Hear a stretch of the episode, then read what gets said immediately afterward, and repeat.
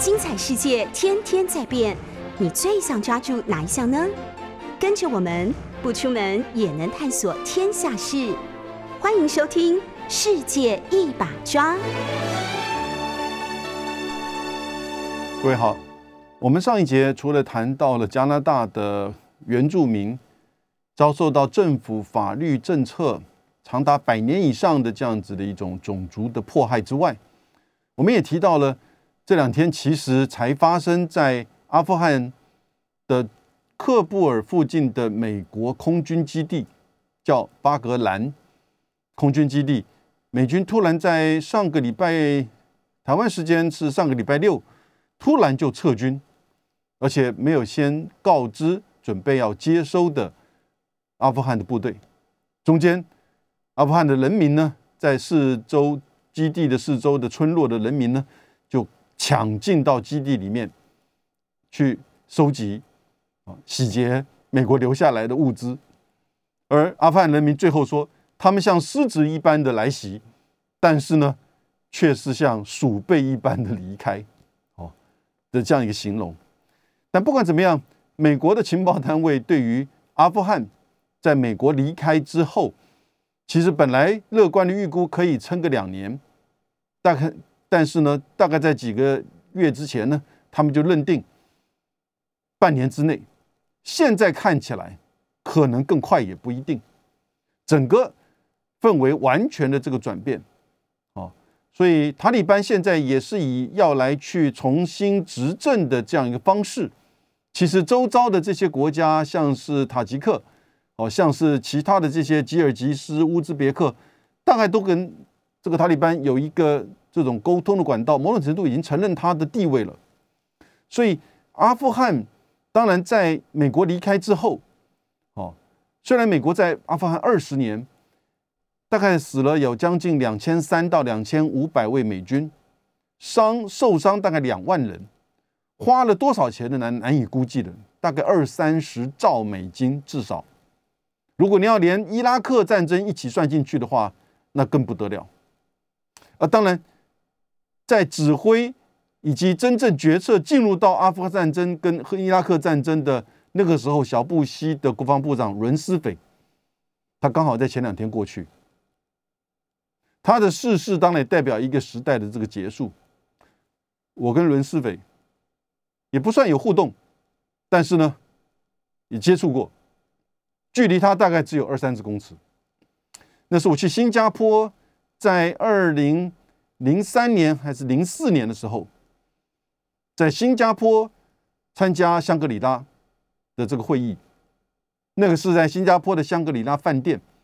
由英国的一个智库 WIWS，十多年来将近二十年了，已经在那边每年的举办重要的就是亚太地区的国防部长、军事将领，还有学者专家的这样子的一个区域安全的会议。我有机会用学者身份当然去参加，那个时候刚好我们在讨论北韩的问题，伦斯斐 （Rumsfeld） 大概在。和另外一个国家的国防部长还是军事将领开会，开完会之后呢，他走到了整个大会议室来，还没有坐下，他就站在就是前面靠近讲台的入口的旁边，但所有人目光大家都在看他。当这个讲台上的讲者讲完了之后，进入到这个问题阶段的时候，伦斯斐自己举手发言了。因为很多那个时候讨论到会不会北韩趁着美国在打阿富汗战争以及伊拉克战争的同时呢，可能会发动怎么样的这个攻击？伦斯斐那个时候举手，我还记得很清楚，他距离我不到二十公尺，我坐在比他中间前面的位置。他说：“千万不要低估美国可以同时打两场战争的能力。”哇哦！最后，他的话第二天变了很多报纸的这个头条，我还记得他的那个时候态度。我们私底下马马上就认为说不可能，美国已经在打两场战争了，那就是分别在阿富汗跟伊拉克，不是战争的赢没有错。美国入侵阿富汗大概一个月就把喀布尔这个首都给拿下来，啊，塔利班呢就化整为零，跑掉了。可是呢，实际上美国一开始的时候，除了要去找宾拉登，要去反恐，哦，其实基本上他也是想要去灭掉整个塔利班的这个组织。塔利班大概是从一九九四年从阿富汗的这种乡村地区开始，几个神学士，神学士也就是他是这个。伊斯兰的就是呃呃宗教当中比较基本教义派的，基本教义派，然后他们事实上都把自己叫做这个教派的学生，其实都是非常具有威望的这个这个学士。神学士组织组织了这样的一个武装的部队，在九六年很快两年期间，就整个占领大部分的就是阿富汗。阿富汗到目前为止只有三千六百万人口。人均 GDP 八百块美金，非常的贫困，百分之六十都是农业，因为山谷太多，所以呢，方言完全不同，不同的山谷之间，甚至邻近的山谷完全的不相往来。在过去，它也没有什么桥，它也没有什么路，所以它的派系、宗教、种族啊、语言非常的复杂。这就是阿富汗过去一直被称为叫做帝国的坟墓。十九世纪英国占领的整个印呃印度跟巴基斯坦的时候，想要去打通阿富汗，没有成功，差不多也打了十年。二十世纪一九七九到一九八九，苏联入侵阿富汗也打了十年，后来撤军，撤军也就是造成了整个苏联的瓦解，因为它的经济没有办法再支撑大规模的部队在阿富汗的占领。也使得他在整个东欧的军事的占领必须要这个退缩。美国在二十一世纪二零零一年到二零二一年，各位你现在正在目击的历史，这个历史会怎么样的走还不确定，至少可以确定的是，美国已经要离开，而且是九一一之前就要离开了，甚至离开的还蛮凄惨的。也就是连跟他帮助他在维持地方秩序，甚至一起进行战争的这些阿富汗部队，他都不会事事先告知，他都不信任他们。阿富汗部队在整个二十年当中死亡超过六万人，阿富汗人民死亡超过十二万人到十五万人，这都是保守估计。在美国的战争当中，所以美国到底来阿富汗的目的达成了没有？我觉得一半呢。美国人说，我们的目的已经达成，我们基本上就是要抓这个基地组织，抓宾拉登。那个在二零一一年就完成。如果二零一一年完成，你还是留了下来做什么？十年期间，当然，其实美国大部分的主力部队在二零一五年就已经完全的撤离，留下的以及要求这些其他德国、法国、这个土耳其这些北大西洋公约组织一起留下的部队，其实也就是几千人，加起来一两万人，到现在。甚至都不到一万人，所以其实也就是担心整个阿富汗在各国，尤其是美国撤离之后，可能就会失守。换言之，美国来阿富汗的目的有一半没有达成，哪一半呢？也就是他离开之后，其实塔利班就很快的就会回来。现在是说半年之内，我觉得考不好更快。但塔利班回来代表的意涵是什么？也就是恐怖主义的团体会不会再起？塔利班是一个基本教义派，塔利班没有去参与到基地组织宾拉登对美国的纽约的帝国大厦，呃，这个双子星大厦的攻击没有。那个他只是提供基地组织宾拉登就是在阿富汗境内的这个基地，这个基地曾经一度在九零年代，基地组织这个基地哈。一度曾经多达来自各个不国不同区域国家的这个圣战士到两万人，所以为什么后来的那个伊斯兰国能够再起？哦，也是这个也是造成整个中东地区很大的这个震荡。可是基地组织在九零年代事实上是非常具有号召力的。呃，讲句实在话，基地组织其实是某种程度美国间接的支持、辅助成立的。那是因为。那个时候，苏联在入侵阿富汗的时候，美国就透过在巴基斯坦的这个军方也好，或者是巴基斯坦这个山区里面的这一些团体，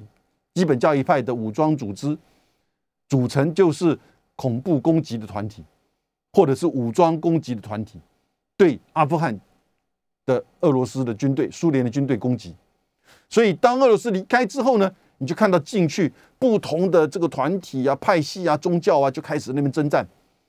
然后呢，过程当中，塔利班取得了这个控制，然后呢，庇护的基地组织，但没想到基地组织去飞机撞大楼，启动了九一一的这个事件。但是美国要基地这个塔利班把基地组织让出来，当然基地组织这个违反他的这个宗教，所以他不可能这么做。现在美国要离开了，塔利班要回来了，会不会恐怖主义再起？反恐，不要认为好像恐怖主义是二十世纪的那种旧时代的产物。No，事实上，恐怖主义这几天也还在德国，也还在就是加拿大，孤狼式的恐怖攻击。加拿大有一个白人开的这个卡车。把汽车里面一家五个人就碾压过去，当场造成四个人死亡。在德国，来自于伊索比亚的，就是这个移民也好，还是观光客不确定，还是难民，他就高喊的宗教的口号，在路街上刺杀几人死亡。所以，这种恐怖主义所带来的，其实是这种南北的中。就是南北是贫富上的差距，北方富裕国家跟整个南方的开发中国家，第三世界、第四世界的这个国家，哦，然后呢，在这一次的新冠疫情之后，这些问题只会更加严重，所爆发出来的仇恨，因为阶层，因为。发展因为种族，因为宗教，我觉得只会更加的深刻。因为光是在阿富汗哈，我不是讲那个飞机场，飞机场不是开放的吗？可是很多国家其实是禁止飞往阿富汗，因为觉得阿富汗现在基本上已经快变成战区了，而且阿富汗的机场每个礼拜定期有八班的航班。是飞往印度的德里跟就是孟买，印度对阿富汗没有去做任何的这个就是航行上的限制，但是也因为疫情的关系，整个现在应该叫 Delta 变种的疫情，也就现在整个在阿富汗扩散开了，那造成其他更多的国家对阿富汗的这个航班更现在完全的禁止，所以。那当然，你不要说现在阿富汗有什么疫苗有没有？美国有没有捐赠疫苗给阿富汗的政府军呐？其实是有，但不多，完全不多。所以你就看到未来在这种就是不管是中东地区、非洲还是整个南亚的恐怖主义的温床，事实上是更加的蔓延呐。因此，当塔利班回来之后，我觉得其实现在这几个国家，包含中国大陆、包含俄罗斯、包含美国、伊朗、巴基斯坦、印度，对塔利班现在只有对阿富汗只有两个期盼：第一个是和平最重要，第二个呢反恐。但是塔利班那就是因为被美国赶走、支持、包庇基地组织、恐怖组织团体的塔利班，他又回来了。过去他也一样，这个在过去的二十年期间，他也对塔利这个阿富汗的政府军跟美国的军队进行恐怖攻击啊，所以这个会是一个非常大的这个挑战。美国的目的没有达成，但是呢，美国也知道他不可能再留下来。我觉得这个是跟他当初在南越情况是一样的。情报告诉他，我们现在也了解，除非你要增军、增加军队。除非你要跟阿富汗签署军事同盟，设立美国永久性的军事基地，否则你其实迟早会有一天你要面临到塔利班的这个攻击，你就算签署军事同盟、设立军事基地，你当然会遭受到更无情的塔利班的这个攻击跟挑战，恐怖攻击啊，以及大规模的这个战争都可能会发生。你是不是还是愿意在阿富汗这边消耗美国的钱财、军队跟士兵的生命？二十年的，美国人认为算了，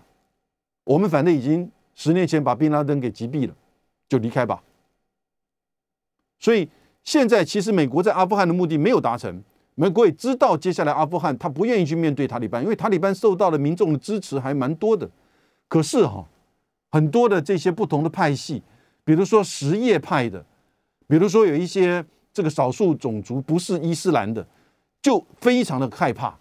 因为塔利班呢，在一九九六年之前，其实塔利班不准妇女上学，现在他准了，在他所占领的这个区域里面，他允许妇女女孩子上学，但只能上到小学毕业，所以这就是为什么上一个月。在喀布尔有一个中学的女子学校遭受到恐怖攻击，死亡百人。所以现在在阿富汗内部哈，人心惶惶。然后这些大国，王毅也不断的在批评美国，你造成了二十年的占领，拍了拍拍拍手就走了，跟你无关。美国也说，其实他现在想要在吉尔吉斯或者乌兹别克哈。那个其实，在早期阿富汗战争前十年的时候，他也在这两个地方有驻军，在阿富汗北部。他现在想要寻求在吉尔吉斯跟乌兹别克去驻军，哦，但事实上，美国在不管是在科威特、在巴林、在沙特阿拉伯，当然都有大规模驻军，以及在这个波斯湾，在就是印度洋有他的这个中部司令总部，哦，所以也就是说。美国其实，在阿富汗整个中东，在阿富汗之外的中东地区的驻军还是最多最强的，这没有话讲。所以，美国虽然想要把两剩下的两千五百位的士兵给撤离，那是撤离阿富汗，不是要撤离美军。美军还是在中东，可是对阿富汗的形势哦，现在看起来，我觉得他也是一筹莫展。接下来真的必须要靠。大国之间的合作，合作，特别就是美国、俄罗斯、中国、伊朗、巴基斯坦、印度稍微远一点。我觉得这几个国家的合作很重要，但是你现在没有看到美国要离开，他要去组织什么区域的这个合作平台机制。来去维持阿富汗的稳定、跟和平，以及反恐的这种持续的进行，没有。他现在是走一步算一步，只是要用强大的军力来保护自己，也许保护他在整个沙特阿拉伯跟这个一波斯湾这一端的这个利益。至于说在中亚的阿富汗会产生怎么样的这种冲击？对于中亚，甚至对于整个中东的北部，连到这个伊朗到叙利亚，以及再往北到就是这些塔吉克、吉尔吉斯、乌兹别克、中国大陆，哎，中国跟阿富汗也有土地连接，帕米尔高原那边，哦，所以这里面当然巴基斯坦，所以这里面我们看到了美国哈。在这个世界上，真的不像是个大国，他应该要要撤军，我觉得是可以理解。啊，那形势比人强，你如果不愿意在这里面继续的消耗你的军队跟生士兵的性命，撤军可能是不得不的。可是你要有一个光荣的，或者是至少有计划的。现在看起来，美国是没有计划的逃难式的。这种突然的撤离，给予阿富汗人、给予中东人、给予国际社会，不就是如此吗？撤军之后的阿富汗就会形成一个整个阿富汗的政治军事的真空状态，一个权力的真空，你就会出现什么？第一个内部的完全的动荡，第二个外部势力就会开始要去介入、去影响、主导。所以这个真空状态，我们在任何地缘政治或战略思维上，这是最危险的。因为每个国家都会觉得自己的权益必须要透过积极的介入来确保，每一个相关的单位也都觉得这个利益在过程当中必须要强力的去争夺。这个时候已经没有什么这个秩序、机制、法律没有，这个时候完全就是实力代表的一切。那实力要搭配的在当地的复杂的地形，哈，然后呢？环境以及当地的这些各种的这个组织或者是宗教派系各种因素，美国努力了二十年做不来。他占领最大的巴格兰，在这个喀布尔北部的四十公里的这个空军基地，他一夕之间突然撤离。哦，所以呢，真的就像鼠辈般的离开。被阿富汗人民这样子的一个批判，所以美国现在哈，很多国家现在连这个德国、法国现在都在要看美国怎么做。他但他话没有讲出来。土耳其已经讲得很明确了，他觉得你这样离开很很危险。我是不是我的军队继续留在保护这个喀布尔的机场？但阿富汗拒绝啊，塔利班拒绝，俄罗斯也没有多讲话。中国大陆不断的在提了。他甚至召开了中国、阿富汗跟巴基斯坦中阿巴三方的会议，怎么样用什么的方式维持阿富汗的稳定、和平、反恐？我觉得美国现在是这个一筹莫展的这个情况哈。那整个他在中东的政策将会受到质疑，以及他所有的这些对外政策，甚至包含印太战略，你都会受到。大家质疑你的外交威望，大家质疑你的这种对你的信任开始丧失，对不对？可是呢，回过头来发现到，他还是中东的第一大军事驻军的强国，你还是不能够绕过他。可是他现在显然是要完全的缩手，而且束手无策。那现在是阿富汗。可能是接下来我们看到历史正在一步一步的往前建构当中。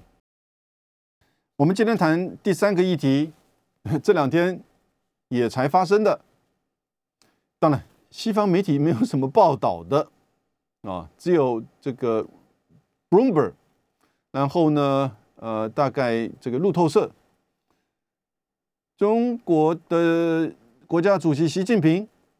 和法国总统马克宏以及德国的总理梅克尔，在就是七月五号前天的晚上举行视讯的高峰会了。啊，中德法三国的元首高峰会，各位，这个大概是过去半年以来啊，你知道第几次吗？光这三个国家，这三位。哦，元首第三次，哎，第一次最近半年以来哈，第一次用当然都用视讯的，是在去年的十二月三十号，那个时候呢，习近平和马克宏、梅克尔还有欧盟的两位主席，哦，执委会主席跟理事会主席一起开有关于针对要通过中欧全面投资协定的高峰会。去年的十二月三十号，呃，也就是在那个时间点，哦，在德国、法国的坚持之下，那执委会确认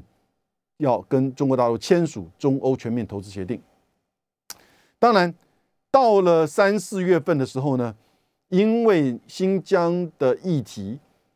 欧盟的议会通过了这个谴责，所以呢，中国大陆也就是反制。使得这个议题呢，在议会就卡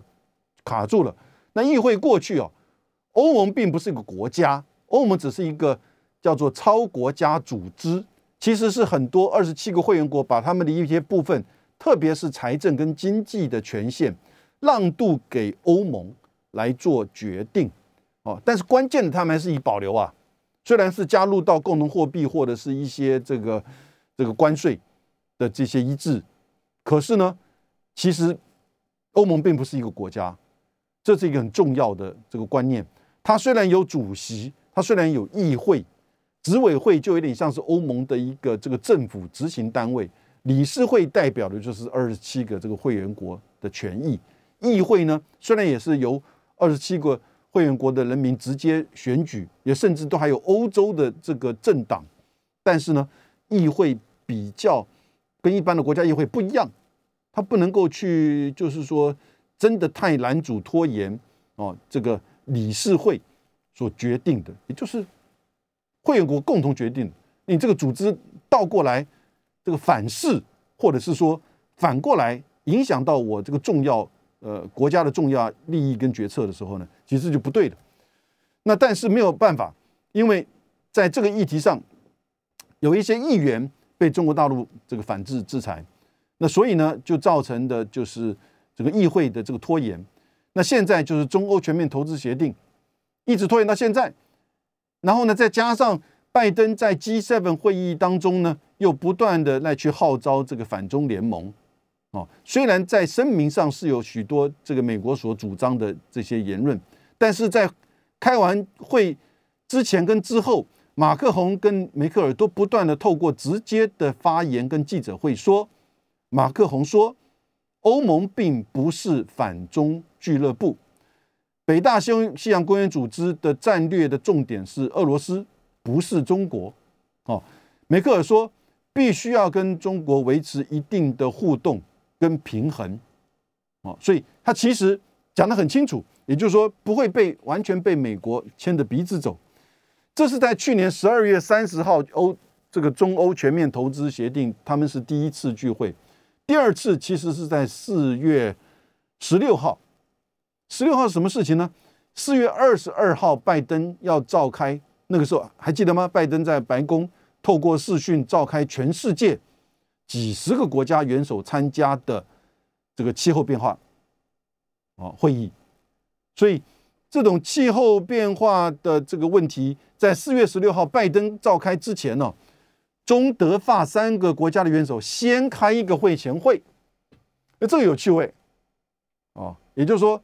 他们表示，当然，其实所讲的内容跟跟拜登开会的时候说的内容其实都相差不多。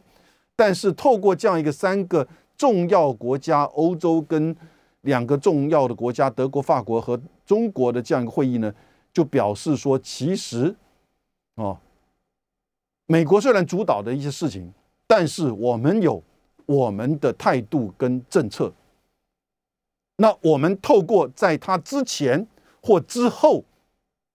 三国的高峰会来呈现，高峰会有非常重要的。政治外交意涵，高峰会并不是在最后做决策的，要讨论一下，这个逗点要不要，这个这个这个这个呃机制要不要做，不是这样子，它其实是具有高度的政治外交意涵，而它这么的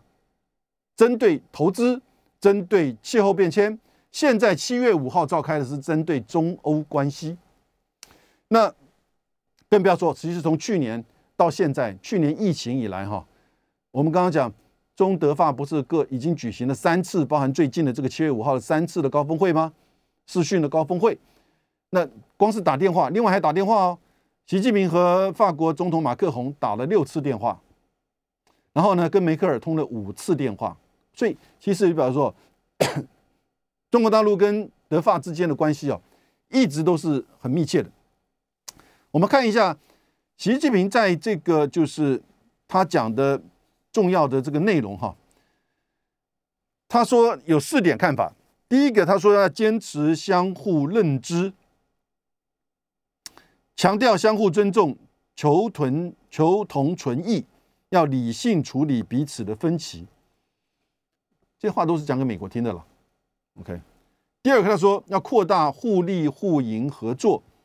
然后呢，希望能够尽快举行第二十三次的中欧领导人会晤啊。所以，中国跟整个欧洲、整个欧盟，过去还包含英国，现在英国不在了。整个欧盟的国家的领导会领导人会晤已经是到第二十三次，但是因为疫情的关系，因为整个拜登上来的关系，所以拖延到现在还没有举行。习近平这样子一个呼吁，而且呢，这一次他们希望达成一些具体的，像是中欧清单产品互认互保，中欧的人员往来的快速通道，这些都是现在达成的具体的。第三点是维护真正的多边主义，是以联合国为核心的国际体系和联合国宪章。这这一句话一直不断的就是北京针对美国。拜登上来之后，不断的强调所谓国以规则为准的国际秩序的一个回应，他的回应比较具体，因为以规则为准，那 rule-based international order，rule-based 也就规则为准的国际秩序，这个东西比较含糊。什么规则？什么制国际秩序？那这个规则是谁定的？对不对？那其实大家都了解，是美国主导的国际。规则与秩序，但是中国大陆北北京那边提的比较具体，他就说是以联合国为核心的国际体系，还有呢是以联合国宪章为基础的国际关系的基本原则。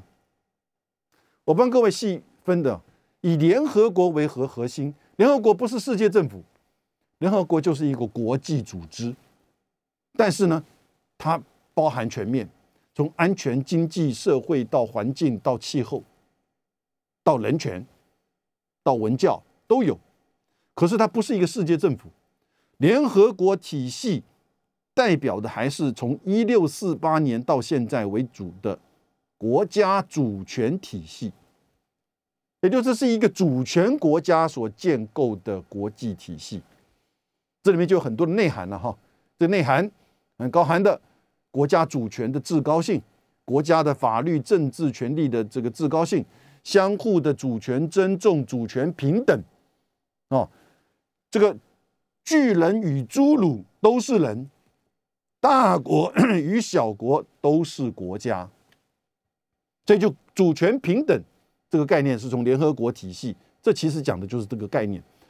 以联合国宪章为基础，联合国宪章规范了很多。第二条第四项讲的是不得使用武力，不得使用武力威胁。第五十一条讲的是可以行使集体自卫，哦，所以等等之类给予联合国安理会呀、社经理事会很多的这个就是权限。我们也看到，在即使疫情当中，WHO、WTO，对不对？许多的这些机构组织在运作着。所以中国大陆讲这个对这话，对很多开发中国家哈，对很多世界大部分国家，我想对欧洲国家是听得进去的。是比较明确的，因为这是从二次大战结束到现在一直在维护运作。其实它也是美国所建立的哈。当然都提到了几个条约的建立，然后呢，梅克尔也回复说会支持东京奥运的这个举办哈。然后呢，第四点，习近平讲的是坚持总体建设的是稳定。他在这里面呢就提出来了，希望欧洲国家在国际事务当中发挥更多的积极作用。真正的体现战略自主，意思就是说，不要一直跟着美国了，你其实要有你自己的判断，你自己的路，哦，所以这个是在就是说七月五号，那马克宏他是说，法国会基于务实的态度，我们从马克宏他的这个总统办公室的这个就是新闻稿，他说他会以务实的态度继续推动跟中国的合作。来达成支持达成俄中欧中欧中投资协定，好，他们叫欧中投资协定，在加强人文交流啊，投资啊，哦，尤其他们现在想要卖那个 Airbus，哦，那德国是想要卖 B N W，德国最重要的一个就是工商团体，在对不起，整个欧洲最重要的中工商团体。叫做 European Roundtable for Industry，ERT，欧洲这个工业圆桌会议，我们翻成中文的话，European Roundtable for Industry，哦，它大概是集结了整个欧洲最重要的五十个这个厂商跟企业，然后呢，他们在这两天也发布了一个声明，要求欧洲不要像美国一样和中国去脱钩。哦，一方面，因为脱钩就代表了整个中欧经济的完全的断裂，会对整个欧洲的经济严重的冲击。尤其是你知道，这半年来，其实德国、法国、英国的经济并不好。可是呢，整个欧洲在去年跟中国大陆，即使今年的前五个月的贸易往来是呈现百分之二十到三十的这种成长。啊，这当然有这个疫情的因素。大概是去年是高达到整个中欧的贸易高达到总额是七千多亿美金。啊，所以这个和圆桌会议。欧洲最重要的工商团体呢，就说不要脱钩，但他也警告，你要走战略自主可以，但要小心不要落陷到保护主义。哎，这个是欧洲工商团体他提出来的所谓的战略自主，并不是说只是单纯的想要去跟美国这个这个去强调说走自己的路。战略自主搞到后来啊，会跟别的国家会产生，即使是中国都会产生一些这种不同的主张。搞到后来就变成保护主义，那就不是欧洲这些生意人、这些公摊团体他们所希望看到的这个情况。我们再休息一下。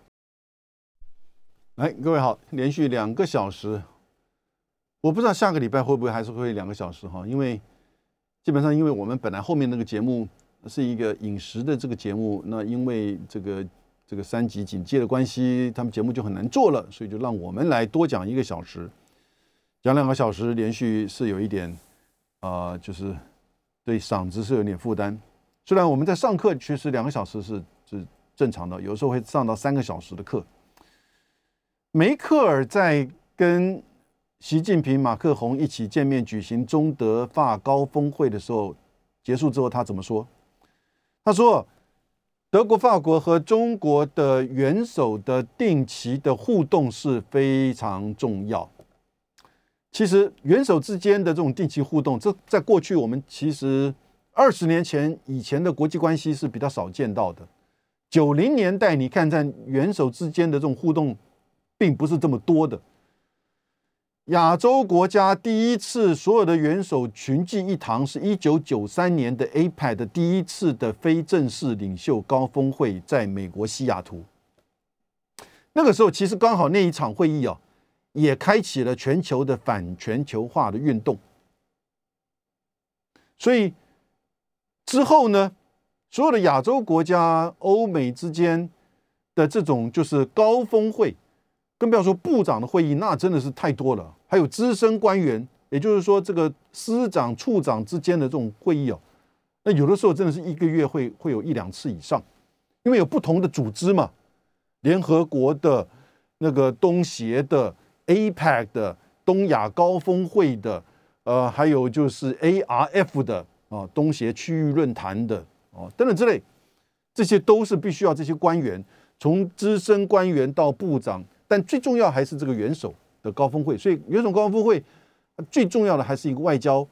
政治的这个内涵。梅克尔说，德中法领导人应该要保持非常密切的交流，这是非常重要的啊。我觉得他很。殷切的希望，看到他即将在九月份离开，所以为什么这一次七月五号中法德会举行高峰会？我觉得三个原因讲这个时间点。第一个，梅克尔大妈要离开了，九月份她要离开了啊。然后呢，这个马克龙虽然还很年轻还在，可是你知道上个月德国、法国分别都各自有。他们的地方的选举，好家在这个执政党梅克尔的基督教民主党，哎，胜出了。梅克尔的接班人拉谢特，啊，这个本来在之前的民调市场不被看好的，因为很温吞、很温和的一个这种老男人，哦，没有像梅克尔，呃，梅克尔当然也不具有什么魅力，就是说外表上，可是你知道。这一段时间，他所展现出来的那是真正的魅力跟影响力，是不是拉谢特有同样的这个特质？我们不知道。但是呢，在这一次德国的帮政政府的选举当中啊，诶，基督教民主党维持胜出。挑战他最重要的叫德国另类选择党，哎，就是很右翼、很民粹的哈，哎，结果这个并没有得到这个，就是说赢过基督教民主党，但是也是 number two 哈，也是 number two，所以你的欧洲的民粹还是在那边，虽然消沉，但没有消失。同样的，在法国。在刚结束、经过两轮投票的地方的选举，都投票率超低、超低，只有百分之三十五不到的投票率。那这个最主要的那个法国要将来挑战马克宏的那个勒庞，就是法国国民阵线呢。那非常右翼、右倾、民民粹的这个政党，哎，他也表现不好。所以马克宏虽然自己的政党没有表现好，但是呢，他的敌手呢，并没有因此获利。所以两个领导人在结束了上个月的，就是这个地方选举之后呢，某种程度大家觉得说，哎，我们可以开始比较有自信的去某种程度跟美国的表态和中国的高峰会。所以时间点，一个是梅克尔要离开了，第二个当然也是 G7 结束之后，以及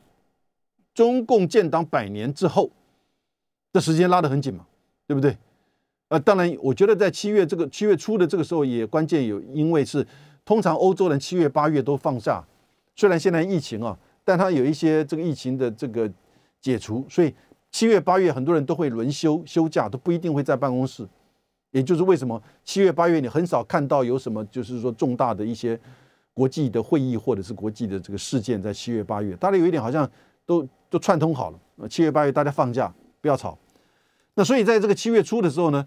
中德法的高峰会，在这个时间点哦，很多的因素。但我觉得这里面当然是有跟这个 G7，也就是说，美国所要希望建构的反中联盟是没有真正的成功。从一开始德国、法国的发言，哦，就看得出来，其实他跟美国是不是站在同一个线上。那但是为什么还是接受拜登的这个比较强势的要求，在声明当中针对中国大陆从新疆到香港到这个呃台湾台海议题都提出来呢？我觉得其实一方面是这些议题它是比较模糊性的，而且在很多别的别的场合都提过了。另外一方面是你不能在这个问题上跟他说 no，因为拜登好不容易从川普的这种单边主义。转向回来，愿意去重新拥抱欧洲的多边主义，不管他的多边主义是不是真的是行多边主义，但进行单边之时，还是说怎么样，这都没有关系。但是呢，你总不能在这个议题上就完全的跟他背离。可是呢，你看得出来啊，从开始到结束，甚至到这几天，还用中德法高峰会议以及他们所谈的内容来告诉拜登，我们一起跟你说不。不是在建构什么反中抗中联盟，你自己都不断的在说中美之间其实有合作空间，而且中德法不就是针对投资，不就是针对气候以及双边的关系，还有高层的往来这些东西，其实你美国不是也没有完全拒绝跟中国的这样子一个互动关系吗？所以德国跟法国更密切的在。这些从投资、气候，你看到中欧之间的双边关系啊，到中欧的这个高层元首的这个会议，他们都支持的。换言之，至少德国、法国，他没有完全的去支持华盛顿的抗中联盟。当然，在此之前，德国、法国也感受到，那个当拜登跟普京见完面之后，他觉得，咦，怎么你越俎代庖，帮我去跟我最大的安全威胁俄罗斯？普京去谈事情，结果你不是谈到我们所中意的欧洲安全议题，所以梅克尔跟马克宏在上上礼拜就提议说，我们欧盟要直接跟俄罗斯对话。这两大国，你想想看，在欧贸这个欧这个南欧的这个金融危机的时候，这梅克尔领导的整个欧盟对于这些国家的经济援助，结果他被。波罗的海跟波兰，哦，还有那个波黑三波共同的打脸，哇！两大国被几个小国打脸，说不可以和俄罗斯的普京直接面对谈欧洲安全议题。那这两个大国就了解，很多事情不能再经由欧盟了，哦，必须要自己走在前面，把这个态度跟政策讲清楚带出来。所以我觉得第二个我要评论的重点是什么呢？就是德法欧洲国家现在很清楚他们是什么原则、什么立场，也就是经贸优先，欧洲安全。面对国际事务的时候，对他们而言呢，其实经贸